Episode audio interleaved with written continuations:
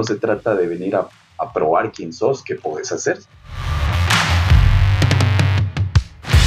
Pues no puedes darte el lujo de, de dedicarte a tocar un solo estilo, ¿verdad? Bienvenidos a nuestro séptimo episodio de Groove Experience. La verdad que ha sido contenido de bastante valor. Yo sé que te va a ayudar muchísimo. Esto es posible gracias a Groove Connection. Eh, en sus redes, por favor, arroba groove.connection. Y las redes del podcast, que es arroba groove experience-bajo. Su servidor, Dave Ramírez, parezco como arroba. Gracias por estar escuchándonos. La verdad que para nosotros es un verdadero honor. Y el día de hoy tenemos a David Batz. Es caracterizado por su estudio sensible, energético y creativo. David se ha desenvuelto en los últimos años como uno de los bateristas más activos en la escena del jazz de su país, convirtiéndose en un referente del jazz en su instrumento, no solamente sobre el escenario, sino también en el estudio de grabación. Alumno de la Escuela Superior de Arte de la Universidad de San Carlos de Guatemala, seleccionado para la Escuela de Música Creativa en Madrid, representante de Guatemala en el Festival FICUA realizado en Panamá, ha tenido la oportunidad de participar en distintos festivales a nivel nacional e internacional en los que ha compartido con músicos reconocidos del género tales como Eric Marienthal, Ardit Anderson, Jason Marsalis, Dave Schroeder, Billy Dreus, Paul Beauty, Peter Cove, Ben Markley, Andrea Motis, Junior Braguiña, Esdras Ramos, Germán Giordano, por mencionar algunos. Actualmente reside en la ciudad de Guatemala, mientras forma parte de varios proyectos como Imos Jazz, Natú, Cristóbal Pinto Jazz Combo, Dina Ramírez, Antonio Monterroso Trío, Julio Valle Trío. Son proyectos con los que frecuentemente trabaja, ya sea grabando o dando conciertos mientras que de manera individual se dedica a la enseñanza del jazz, compartiendo su conocimiento en talleres y clínicas. David forma parte de la familia de artistas de Istanbul Algo Cymbals, Aquarian Drum Hills y Better Drumsticks. Así que los dejo con David Batz y como siempre decimos que no para el groove.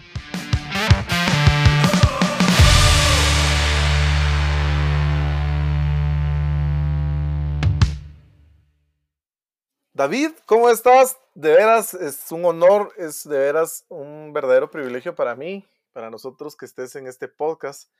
Em, de veras, sos uno de los bateristas que ah, está marcando, la está reventando, le decimos a vos aquí en Guatemala en, el ámbito del jazz, a pesar de que el jazz, pues se dice que en Guatemala no es como, como con bastante apoyo, pero vos has marcado una diferencia y pues de veras, qué honor. Contame, Davidcito, ¿cómo has estado? Todo bien, Dave. Eh, qué buena onda que, me tomáis en cuenta para este tipo de, cosas. Eh, pues siempre es genial poder platicar acerca de, lo que, lo que nos apasiona. Y en mi caso, pues poder platicar sobre la, batería, el jazz, la música, es, pues es genial, es chilero. Buenísimo, besito. No, hombre, yo de veras súper agradecido con vos. Yo sé que a pesar de, de todo este este tema de, la cuarentena. Yo sé que eso es uno de los boteros que pues tiene mucho trabajo siempre, que eso es bueno. Y pues te agradezco mucho que, hayas hecho el espacio para, estar con nosotros.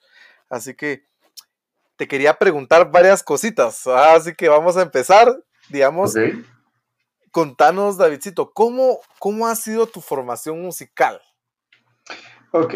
Eh, para empezar, te cuento de que yo crecí en una familia eh, cristiana, yo soy cristiano evangélico, crecí en una casa rodeada de música, con instrumentos a la mano. Recuerdo que de mis primeros recuerdos eh, con cuestiones eh, musicales, recuerdo que mi papá venía, agarraba la guitarra, empezaba a tocar y nos, hacía, nos juntaba y empezábamos a cantar. Y pues eh, de una u otra manera eso empezó a tener influencia en nosotros, a despertar un interés por, por querer eh, aprender más acerca de, acerca de hacer música. Más adelante, pues mis papás metieron a mis hermanos a estudiar, a estudiar piano eh, recuerdo que yo los miraba que iban a clases de piano y tenía una gran curiosidad y una gran envidia, ¿sabes? De que, de que ellos iban a, clases de piano y pues yo no. En ese entonces, te digo, yo tenía unos, eh, unos 5 o 6 años. Al final, después de tanto berrinche, pues convencí a mis papás de que me metieran también a clases de piano, me pagaran clases de piano eh, nosotros eh, en ese entonces no estábamos en una situación económica muy favorable, por lo que pues pagarme clases de piano con un maestro privado era, era realmente un sacrificio. Eh, para no hacerte tan larga la historia, fui a clases de piano, era todavía muy pequeño, era un niño, lo que me interesaba era, era, era estar jodiendo. Eh, recuerdo que un par de veces me llevé mis muñecos a las clases de piano y me decía el maestro, no, ahorita no, ahorita vamos a agarrar los muñecos, los vamos a dar por aquí y ahorita vamos a ver las triadas, vamos a ver las escalas, etcétera, etcétera. Y al final creo que se terminó desesperando porque pues yo era un, un niño bastante inquieto y al final el maestro terminó desesperándose conmigo y diciéndole, aconsejándole a mi papá que pues quizás cuando fuera un poco más grande, pues retomara de nuevo las clases de piano. Y así fue como, como empecé mi, largo camino en, esta, esta cosa maravillosa que se llama música. Entonces, eh, Nunca, nunca se me olvidó, se me olvidó lo de las clases de piano, nunca disminuyó en mí el interés de, quererme meter a esto, a esto de la música. Luego quise ser violinista, quise ser saxofonista, quise ser flautista y, así, quise hacer un montón de cosas. Eh, hasta que al final, como te digo, yo crecí en un ámbito, en un ámbito de, donde habían instrumentos en la casa y donde, pues, de una u otra manera, eh, mi familia siempre estuvo involucrada eh, en la música, en el servicio de la música en la iglesia. Entonces, un día, un día llegó una, una, una batería a la casa y pues mi hermano empezó ahí a hacer sus tanes, mi hermano menor, el cual yo le llevo eh, seis años, si no estoy mal. Y él empezó a hacer tanes ahí y pues de manera muy natural él empezó a tocar. La cosa es que ah, eh, para eso yo tenía quizás unos, unos 10, 11 años. Eh, y pues la verdad me caía mal ver que, lo, que lo alababan a él por, porque ahí medio hacía los tanes con la batería y pues yo, yo todavía estaba sin hacer absolutamente nada. Total de que me, me empecé a interesar por la batería, primero por envidia y luego por un, interés genuino. Me di cuenta que también tenía mucha facilidad para, para ello. Y poco a poco fui desarrollando algunos patrones, algunos ritmos, cosas sin, necesidad de haberlas estudiado, sin necesidad que alguien me dijera, eh, mira, esto se hace así, las baquetas se agarran así, se agarran así. Y pues así empezó todo, así empezó todo con, con la batería y me fui se volvió una cuestión, se volvió una cuestión muy, ah, se volvió un refugio para mí esto de, esto de, estar detrás de la batería, se volvió, eh, cambia el juego de pelota, cambia el juego de cinco, el juego de trompo por, por estar sentado en la batería y estar eh, somatando los tambores eh, horas tras horas, hasta que los vecinos ya no me aguantaban, hasta que mis papás me decían, mira, pues ya, ya, no. ya mucho. Sí, ya mucho. Entonces, Sí, sí, así, así empezó todo. Me hubiera gustado eh, poder eh, pagar clases, poder tener clases eh, individuales, poder tener clases con, maestros reconocidos, que aquí en Guatemala hay muchos, en ese entonces, aún hoy en día siguen vigentes, maestros con mucha trayectoria, que son muy conocidos por, por ser buenos maestros. Pero como te digo, eh, nuestra situación económica en ese momento no era, la mejor. Eh, recuerdo que con mucho esfuerzo, eh, cuando tenía alrededor de, 15 años, me metí a, a polirritmos. asistí, asistí tres meses y, y eso fue. En ese periodo que asistí esos tres meses, Eh, conocí a muchos bateristas, los cuales están vigentes hoy en día, José López, conocí a Sadler, conocí a otro amigo que se llama Josué, conocí a, eh, conocí a Danilo, conocí, conocí a, a, varios de los bateristas que hoy en día pues podés escuchar y andan tocando ahí y son parte del gremio profesional de bateristas. Entonces, eh, como te digo, solamente asistí un par, de, un par de meses porque ya no podía seguir pagando.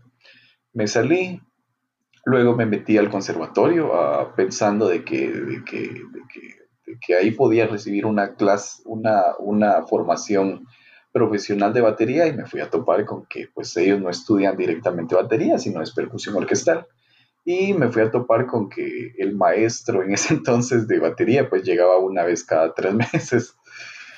Sin embargo, sí, sin embargo, pues de estar viendo a, los alumnos que ya tenían, que ya estaban más avanzados ahí, que ya tenían ratos de estar eh, estudiando, pues podía, podía preguntarles algunas cosas, podía ver cómo hacían algunos ejercicios. Y pues así empezó mi formación, formación técnica con respecto a, a, la batería, con respecto a la percusión. Y como te digo, al contrario de desanimarme por no poder eh, pagar una academia, por no tener un maestro, pues eh, tenía más hambre de, ver de, más hambre por, por, información, por querer absorber cuanta cosa pudiera absorber. Eh, Luego de eso, luego de eso ya, ya, en, ya en un periodo mucho más, más, más adelantado de mi vida, ya en, en mis 20, pues decidí, decidí dejar la carrera que yo ya traía. Yo soy, eh, estudié bachillerato en medicina, me gradué de, tengo, tengo títulos de paramédico, me gradué de bombero, estuve en la escuela de medicina en San Carlos y al final decidí dejar todo eso simplemente porque había una pasión en mí querer hacer música. Decidí dejar esa parte de mi vida y dedicarme realmente a, a, hacer música de manera profesional. Me puse a buscar y me topé con que eh, acababan de abrir la Escuela Superior de Arte en la San Carlos. Entonces me metí a la, a la licenciatura en música a estudiar y fue ahí donde empecé realmente mi formación eh, profesional, si quieres verlo de esa, de esa manera, en la música, con estudio, con, con, entrenamiento auditivo, con estudio de armonía vocal del siglo, eh, del siglo, eh, del siglo XVIII, con, con contrapunto, estudiando, estudiando cuestiones de contrapunto, análisis de la forma, eh, etcétera, etcétera, etcétera, ¿verdad? Al final no terminé, no terminé mi, formación ahí, ya que también estaba orientada a la parte clásica y decidí, en ese entonces tenía amigos que iban a estudiar a la, a la, a la Universidad Veracruzana, que acaba de abrir una nueva licenciatura en jazz. Eh, estaba a punto de irme con ellos, pero empecé a tocar con un proyecto con el cual sigo, sigo vigente hoy en día, que se llama Imosh. Y decidí quedarme en el país a, ver qué tanto podía desarrollarme con ellos. Y, eso fue. Eso es lo que, lo que ha sucedido. En medio de todo eso, pues he recibido algunos cursos. Por ejemplo, estuve en un campamento de, de dos semanas con unos maestros de Berkeley en el 2011 que, fue aquí en el país. Eh, he recibido, recibido cursos eh, por, de manera aislada que, me han venido a enriquecer, de, a enriquecer mucho mi, cuestión, mi formación musical, ¿verdad? Fíjate que aquí hay algo bien importante que, que acabas de mencionar digamos, eh, hay mucha gente que ahorita se está con la situación de YouTube y un montón de, herramientas que Internet nos proporciona. Y gente que está dando clases así, algunos, eh, algunas capacitaciones en línea gratuitos y cosas así, pues están, están creciendo. Ahora, algo que me llama la, la, la atención, cómo vos has logrado desarrollar ese nivel increíble que tenés de alguna manera, porque de lo que me contás y de lo que percibo, y que hemos tenido unas pláticas eh, en otras ocasiones, te has sido más que todo por el lado autodidacta, ¿no? Sí. Eh, entonces, ¿cómo, o sea, digamos, si, si la mala, digamos, eh, este podcast es escuchado por muchos músicos, dicen, bueno, está bien, yo no, no tengo la capacidad para estudiar por, por las situaciones que están. Vos le dirías, bueno, está bien, pero podrías hacer esto. O sea, ¿qué consejos le podrías dar a, la Mara así en, este caso? Sí, fíjate que creo que hoy en día no hay, no hay excusa para poder avanzar en tu formación. Hay demasiado contenido en Internet, hay demasiado contenido eh, eh, en, redes sociales como para, como para poner excusa de que, de, de que no puedes pagar un maestro, de que no puedes pagar una academia, que no puedes ir a tal universidad creo yo que son solamente excusas. Si realmente quieres aprender, y eso no, no está solamente, solamente limitado a la música, si realmente quieres aprender algo, pues eh, vas a la biblioteca, vas y hablas con la gente que hace ese tipo de, actividad que te interesa. Eh, buscas en internet, eh, etcétera, etcétera, etcétera, ¿verdad? Entonces, sí, si quieren, si yo, yo siempre digo que yo hubiera preferido tener un maestro, me hubiera cortado mucho el camino, me hubiera sido mucho más fácil ciertas cosas, pero al final pues no fue, no fue de esa manera. Sin embargo, el, el, simplemente, el simple deseo de querer ser mejor, de querer superarte en lo que haces, si es que realmente tienes una pasión, pues eso, eso mismo te va a empujar a, buscar de qué manera, de qué manera, eh, de qué manera vas hacia, hacia adelante, de qué manera mejoras, ¿verdad? Entonces, pues no sé si eso, si eso contesta tu, Sí, súper, súper. Ahora, la, otra situación sería, digamos, hay muchos eh, en el país, hay muchos músicos que pues tocan el jazz, pero yo siempre lo he dicho, no es lo mismo acompañar, hacer como tener una base que ya tocar realmente con la banda como, como realmente se debe. Entonces, ¿cómo vos has podido desarrollar ese sonido? Yo te he escuchado tocar, he tenido la oportunidad de la verdad que aquí en Groove Connection también has venido un par de veces y te he escuchado tocar y a la gran, o sea, el sonido que manejas es impresionante. Incluso yo he escuchado de muchos amigos, me dicen, ah, es que que han viajado al extranjero y dicen, es que David suena como un gringo y acero, ¿ah? Entonces, ¿cómo has logrado desarrollar eso en medio de un, de un, país donde pues no hay como muchos referentes? Los hay, pero no hay como lo suficiente. Sí, fíjate que al final el jazz, como cualquier otro estilo, eh, es, es, un lenguaje que puedes aprender eh, por el oír, por escuchar por ejemplo, si yo, si vos quisieras escuchar, eh, quisieras aprender a hablar inglés, ¿qué, es, la, qué es lo más obvio que, te viene a la cabeza para poder aprender inglés? Pues miras películas en inglés, escuchas música en inglés, lees libros en inglés, eh, tratas de, tratas de, de, sumergirte de una en el, en el lenguaje. Entonces, el jazz como, como, como lenguaje, como, o como sublenguaje musical, si quieres verlo así, porque la música en general, pues, es, un lenguaje, es, es, un medio de comunicación, ¿sí? Entonces, el jazz como sublenguaje adentro de la música, pues es algo que también puedes aprender eh, escuchando, de lo escuchar.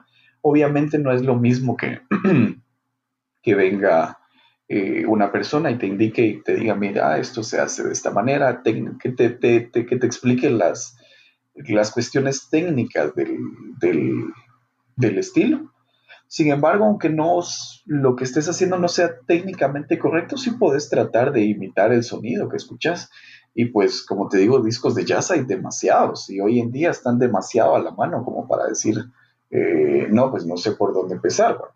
Entonces, lo primero es genera tener un gusto, tener un gusto por, el estilo, ¿verdad? Yo empecé tocando jazz porque me, gustó, me apasionó, lo escuché y dije, esto me hace sentir de cierta manera que no encuentro, que, no puedo encontrar en otros estilos, ¿verdad? Entonces ya al ir escuchando y ir escuchando, se fue generando un criterio en mí en el, cual me hizo, me hizo decir, bueno, el snare tiene que sonar de esta manera, el ride tiene que sonar de esta manera, etcétera, etcétera, ¿verdad? Claro. Increíble, Davidcito. Digamos, em, yo sé que has tocado con, músicos, tanto nacionales, y he escuchado de, eh, en algunas ocasiones que incluso músicos extranjeros te han pedido a vos como, como músico para, para una gira dentro de Guatemala, incluso creo que dentro de, Centroamérica. Eh, en alguna experiencia que hayas tenido con estos músicos que vos digas, mira, me sacó de mi zona de confort, o sea, o, esto, o algo que, valdría la pena compartir con, las demás personas. Claro. Creo yo que lo, lo peor que puedes hacer en esas situaciones, pues yo, yo he sido muy bendecido en el hecho de poder dedicarme a esto que, que, amo hacer. Y creo yo que como, como persona creyente, como, como, como, cristiano que soy, pues eh, tengo, tengo que, y lo, lo, hago con convicción, creer de que realmente cuando Dios pone un don en vos, eh, pues también te abre las puertas para que, para que se pueda desarrollar. Siempre y cuando pues lo uses con, con eh, lo uses de buena manera, ¿verdad? Pienso yo. Pero bueno, en medio de ello, como vos decís, sí he tenido la oportunidad de compartir con músicos, los cuales, con los cuales eh, con algunos mm, yo no había estado, no estaba preparado para hacerlo en ese momento.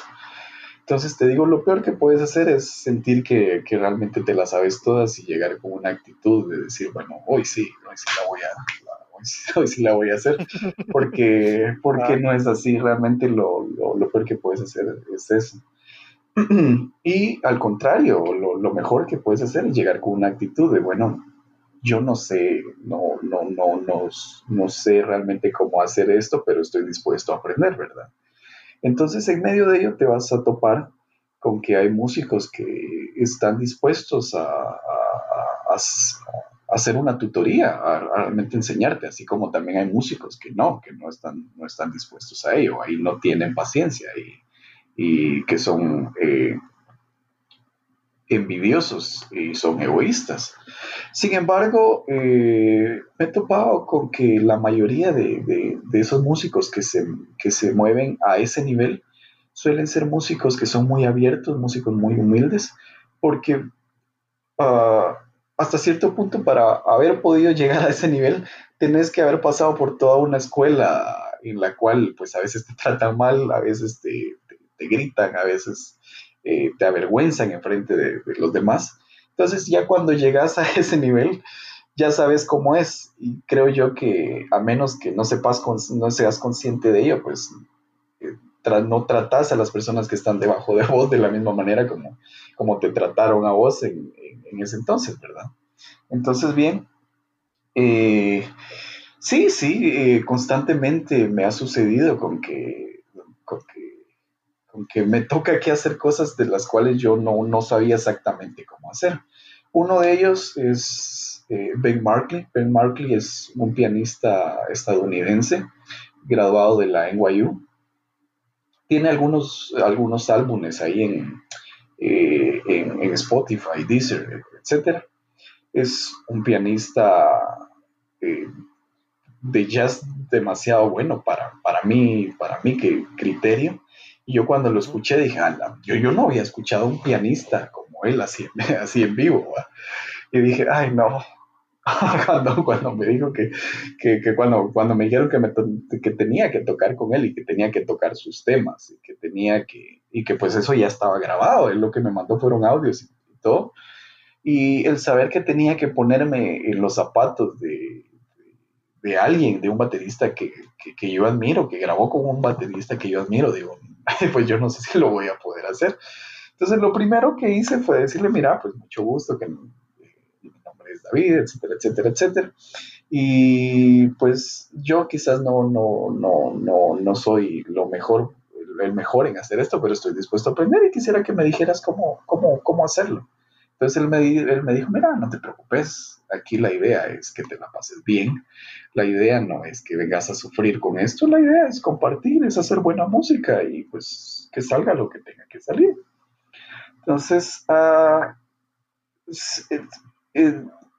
regularmente me toca que salir de mi zona de confort cuando estoy con, cuando estoy, cuando estoy con músicos, eh, ya sea de aquí del país o ya sea, o ya sea, o ya sea músicos extranjeros. Porque, pues, obviamente el hecho de venir y tocar música, hacer música con, con, un músico que no conoces, con un músico que no sabes cómo, cuál es su carácter, no sabes cómo puede reaccionar, etcétera, siempre es, ya de por sí ya te predispone con, con, cierto miedo, aun cuando, cuando, aún siendo, aún puede ser, puede ser vos el, mejor baterista del mundo, creo yo que eh, eso es algo muy natural, muy humano, ¿verdad? Tener miedo a situaciones en las cuales no sabes qué esperar. Entonces, pues sí, me, ha, sucedido, con, por ejemplo, con este Ben Markley, eh, con Junior Braguiña, que es un bajista impresionante eh, brasileño. Eh, me sucedió también, pues obviamente él viene de tocar con Virgil Donat y, un montón de músicos más que son, pues yo admiro, Y el hecho de venir y ponerme en los zapatos de, de, de, simplemente el venir y pensar, bueno, yo, él ya tocó con los mejores músicos del mundo, entonces pues yo tengo que, tengo que, tengo que dar la talla, tengo que dar algo que sea único, tengo que, no se trata de, impresionar, pero sí se trata de hacer, tratar de hacer lo que sabes de la mejor manera, ¿no? Eh, te podría hablar también de Max Esquivel, que es otro bajista tico impresionante, graduado de, de, creo que él graduado de la New School en Nueva York, que es una prestigiosa escuela, escuela de jazz, y antes de eso había estado en Lama. Eh, te podría hablar de, la experiencia que tuve con Andrea Motis, que es una eh, trompetista española reconocida en el ámbito del jazz, etcétera, etcétera, etcétera. Entonces, sí, eh, constantemente cuando es así, me toca que salir de mi zona de confort porque muchas veces trae música con la cual yo no he interactuado, la cual no conozco, la cual me toca que interpretar en ese momento y ver que, de qué manera puedo, puedo, puedo hacerla sonar bien, ¿verdad? Entonces, pues, no sé si eso contesta tu, tu pregunta. Bueno, me acabas de dejar con la boca abierta con todo. Yo conocía una parte, pero no toda. Bueno, yo sé que también no estamos hablando de todos los artistas con los que has tocado. y, es genial, pero es, interesante entender todo este tipo de, cosas, ¿va? Este, ah, solo, para, para, agregar algo. Eh, recuerdo eh, una, una experiencia en Costa Rica. En Costa Rica eh, me iba a tocar con, Eric Marienthal. No sé si conoces a Eric Marienthal. Él, es el saxofonista, ¿no? Es, ajá, es el saxofonista que pues estuvo tocando con Dave Weck, el Chico Ria. Eh, sí, la Electric Band. La Electric Band. Entonces, pues, el saber que vas a tocar con un músico de ese calibre, realmente, si no estás preparado, te puede, puedes echar todo a perder. Sin embargo, eh, pues nosotros así bien nerviosos, ¿qué, qué, vamos a hacer? ¿Qué, ¿Qué, vamos a tocar? Porque ni siquiera nos había dicho que quería tocar. Al final eh, estábamos en el Jazz Café en Costa Rica y se aparece en el camerino y dice, ¿qué tal? Y empieza a saludar a toda la gente y qué, qué chilero que vamos a tocar juntos, que no sé qué. Y nos preguntamos, bueno, ¿qué quieren tocar? ¿Con qué se sienten cómodos? ¿Qué, con, qué, con, qué, ¿Con qué quieren pasársela bien? Va? Entonces, ya cuando, cuando te lo dicen de esa manera, cuando te, lo exponen de esa manera, el hecho de que no se trata de, venir a impresionar, no se trata de venir a, probar quién sos, qué puedes hacer, sino se trata de hacer música y pasártela bien. Eh, al final yo llegué a entender de que, de, de que se trata de eso, ¿no? Eh, obviamente uno lo sabe, pero, pero si, no lo miras, si no te lo viene a decir alguien que, ya tiene muchos años de estar en el, ámbito musical, pues no, no es lo mismo, ¿verdad? Claro. A la gran mano, pero yo pienso, aunque vos me lo digas así, es de pasársela bien, yo solo de pensar eso, de que vas a tocar con, un artista de ese calibre, yo no duermo. sí, sí, pasa.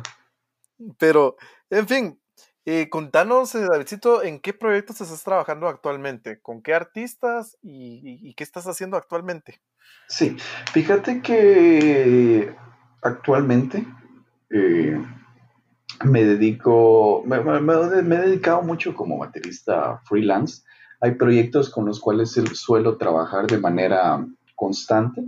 Uno de ellos podría ser Imosh, que es, creo yo, uno de los proyectos referentes del jazz guatemalteco. Creo que hemos llegado a ser, a uno de esos proyectos. Eh, también está Natu, que es eh, otro proyecto totalmente distinto a, a que Emosh, la línea de Emosh es un poco más siguiendo el jazz tradicional, el jazz, eh, el swing, el, mainstream, jazz de los años hard bop, bebop, ese tipo de cosas y una mezcla entre, entre, entre cosas guatemaltecas y algunos estilos que nos han gustado, algunas tendencias de, composición, por ejemplo, cosas, cosas eh, con combinaciones de cosas eh, de flamenco con cosas guatemaltecas o de swing con, con, funk, etcétera, etcétera, ¿verdad? Eh, eso es Imosh, está Natu, que es un poco más podrías catalogarlo como world music. Eh, hay otro guitarrista que se llama Cristóbal Pinto, que también eh, he tenido la oportunidad de grabar dos discos con él, que es un poco más como jazz eh, manouche, un poco más como, como gypsy jazz. ¿Qué más? he estado trabajando con Katy Palma, que es otro, que es otro proyecto totalmente distinto que es, eh, es una cuestión ya más pop, ya más eh, como que escucharas algo como Nora Jones, eh, algo por el estilo. también he trabajado con Julio Valle, el proyecto de Julio Valle, que es otra cosa totalmente distinta, es más, más jazz fusión, más jazz como que, como, ¿qué te podría decir?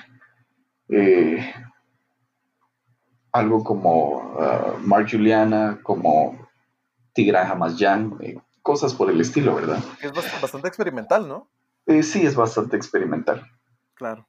Eh, estuve involucrado en un proyecto de jazz, de jazz centroamericano, donde tenía un, estaba tocando con un guitarrista salvadoreño que se llama Ernesto Figueroa eh, un saxofonista tico que se llama Lalo Rojas, que es, un saxofonista más o menos conocido. Él estuvo trabajando mucho tiempo con Rubén Blades. Si no estoy mal, fue director musical de Rubén Blades. Eh, eh, y pues el bajista es, creo que yo es el que, el que más ha ido variando. Hemos tenido un, bajista que se llama Fernando Víquez, que es un, un bajista costarricense muy, muy bueno. Eh, ahorita estoy trabajando con otro proyecto de, jazz centroamericano en el cual estoy participando con eh, un bajista hondureño y un pianista y un pianista eh, nicaragüense que se llama Marian Cuevas y el bajista se llama Roberto. Roberto se llama, se me fue el apellido de Roberto, pero eh, sí, poco a poco. Eh, realmente son varios proyectos en los cuales he estado involucrado. Como te digo, no, no, no, no estoy ah, cerrado a participar ah, en proyectos y por la misma, por, esa misma razón, pues me tienen a tomar en cuenta. Está también el proyecto de Dina Ramírez, que es una saxofonista eh, guatemalteca eh, tengo un proyecto también con un guitarrista guatemalteco que se llama Antonio Monterroso, que es un bajista que se graduó en Estados Unidos, en McNally. y así, etcétera. Quizás se me escapan, se me escapan varios, algunos de los proyectos en los cuales he estado involucrado, pero eh, sí, he estado involucrado en varios proyectos y como te digo, no todos son necesariamente de jazz. Eh, algunos son de pop, algunos son de funk, están involucrados en proyectos de, música eh, de gospel. Eh, y ahorita lo que he estado haciendo últimamente es grabando algunas cosas eh, totalmente de pop, unas cosas totalmente distintas a la que la gente está acostumbrada a verme tocar. Y pues eh, ya dentro de poco van a salir esos temas y pues también me gustaría ver qué reacción tiene la gente con respecto a ello, dado que no, normalmente no conocen ese lado, ese lado de mí, ¿verdad? Si hay algo que yo odio como músico es que me encasillen en algo, es decir, pues aquel solo hace, que me miren como que solo puedo hacer una cosa, ¿verdad? Creo yo que como músico es importante poder desarrollarte en, diferentes estilos y en diferentes áreas, ¿verdad? No, no, no puedes darte lujo solamente decir, bueno, yo toco solo tal, tal estilo, tal otra cosa, porque pues realmente quieres ser músico profesional, músico de sesión, músico eh, acompañante en conciertos, en giras, pues no puedes darte el lujo de, dedicarte a tocar un solo estilo, ¿verdad? Claro. David Mano, y, también, digamos, a las personas que nos están escuchando, eh, si quieren eh, conocer más del estilo, estudiar más del estilo como bateristas, eh, yo les recomiendo a David. Yo tengo entendido que acabas de empezar a dar clases. Yo tuve la oportunidad de recibir clases, o sea, con vos. Em, entonces, totalmente recomendado, no porque me lo dijeron, no porque David está acá, sino porque realmente es una persona que conoce muchísimo. Eh, yo me acuerdo que tuvimos una como masterclass que de dos horas o dos horas y que dos horas no fueron tres, Fueron tres horas, man. Tres, horas, ahorita que recuerdo. Y la verdad no se sintió. O sea, hay mucha información y pues ahí vamos a estar dejando tus redes para que te sigan, para que ya te pregunten personalmente y ya puedas este, hablar de, cómo está la situación de, de tus clases. Definitivamente recomendado. Y para ir cerrando, David, ¿nos podrías recomendar tres, yo sé que tenés muchos discos de lo que nos acabas de decir, pero vos podés decir, bueno, mira, muchas escuchen estos tres discos y, les van a marcar la vida. Ok, sí.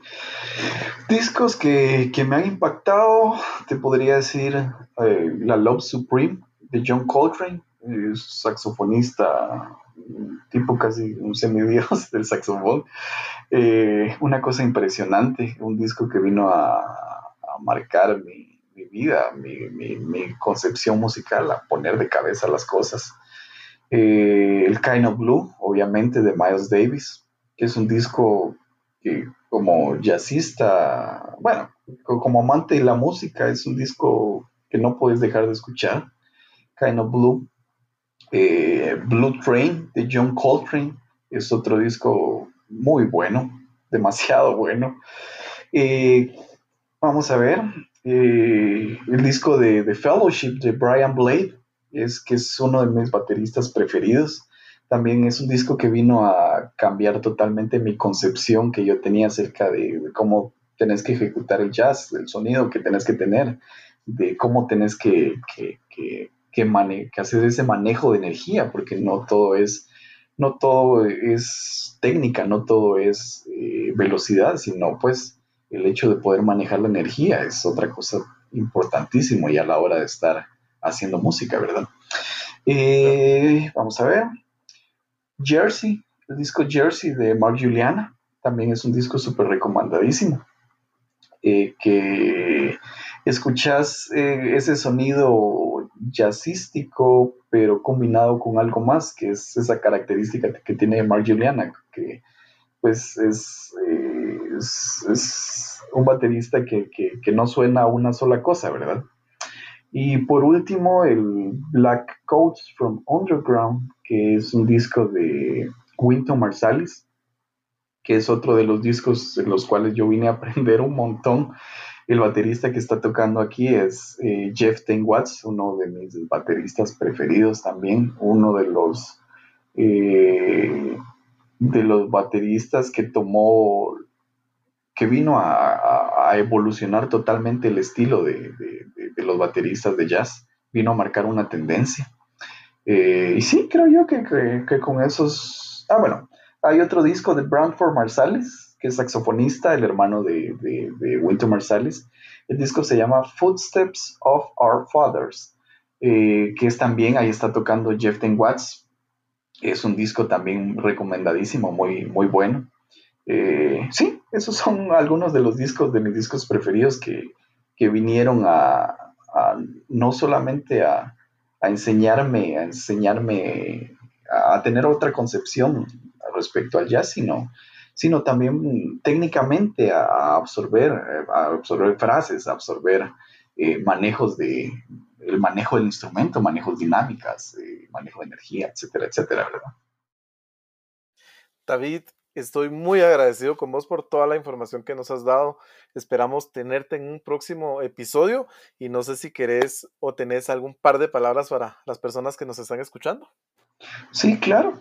Eh, pues la, para aquellos que están metidos en, el rollo musical y que están pensando dedicarse solamente a esto, pues créame que ah, es un camino, es un camino a veces un poco, un poco difícil, pero vale la pena. Es, eh, para mí es la mejor decisión que pude, que pude haber tomado. Actualmente, pues vivo, vivo solamente de, la música. Tengo la bendición de poder vivir solamente de hacer música y pues hay mucha gente que dice que aquí en Guatemala no se puede hacer, pero esas son mentiras. Eh, yo y algunos amigos somos la prueba viviente de que, de que sí se puede vivir de la música y se puede vivir bien. Obviamente ahorita por la situación que está sucediendo, pues las reglas del juego cambiaron un poco, pero ya le vamos a encontrar la, la, vuelta a ello, ¿verdad? También pues es, es, es de nuevo un gusto para mí poder eh, platicar de estas cosas que, me apasionan. Es genial que me puedas tomar en cuenta para esto. Y para aquellos que, me están escuchando y que, quieren contactarse conmigo, pues eh, siempre estoy en la orden. Es, genial poder contestar preguntas, poder ayudar a gente, poderle, poderles dar esas herramientas que eh, en algún momento la gente me dio a mí o en, que en algún momento la gente no me pudo proveer a mí pues eh, yo, sé, yo sé para servir, creo yo que un músico, un músico que es egoísta, un músico que es envidioso, no, creo que, eso no es, no es parte de, no es parte de, no debería de ser así, sino todo lo contrario, ¿verdad? Al final lo, yo sería súper feliz viendo más gente dedicándose a, a estudiar el estilo, gente que, que empezar a ver gente, músicos, otros bateristas que toquen ya saliendo del país, eh, que no solamente me tomen en cuenta a mí, sino tomen en cuenta que, hubieran otros a los cuales pudieran, pudieran tomar en cuenta y que, sabes que van a la talla y sabes que son buenos. Es, hay, ah, hay mucho camino por recorrer y creo yo que si puedo poner mi, piedrecita en, en, esa, en esa pared, o mi blog o lo que quieras ver, depende del tamaño que sea mi aporte, pues, pues me, encantaría hacerlo. Así puedo ayudar a otras personas, pues ahí estoy para servir. Davidcito, te agradezco mucho, hermano. Un fuerte abrazo para vos y como siempre decimos por acá, que no pare el groove. Nos vemos en el siguiente episodio. Que estés bien, Dave. Chao.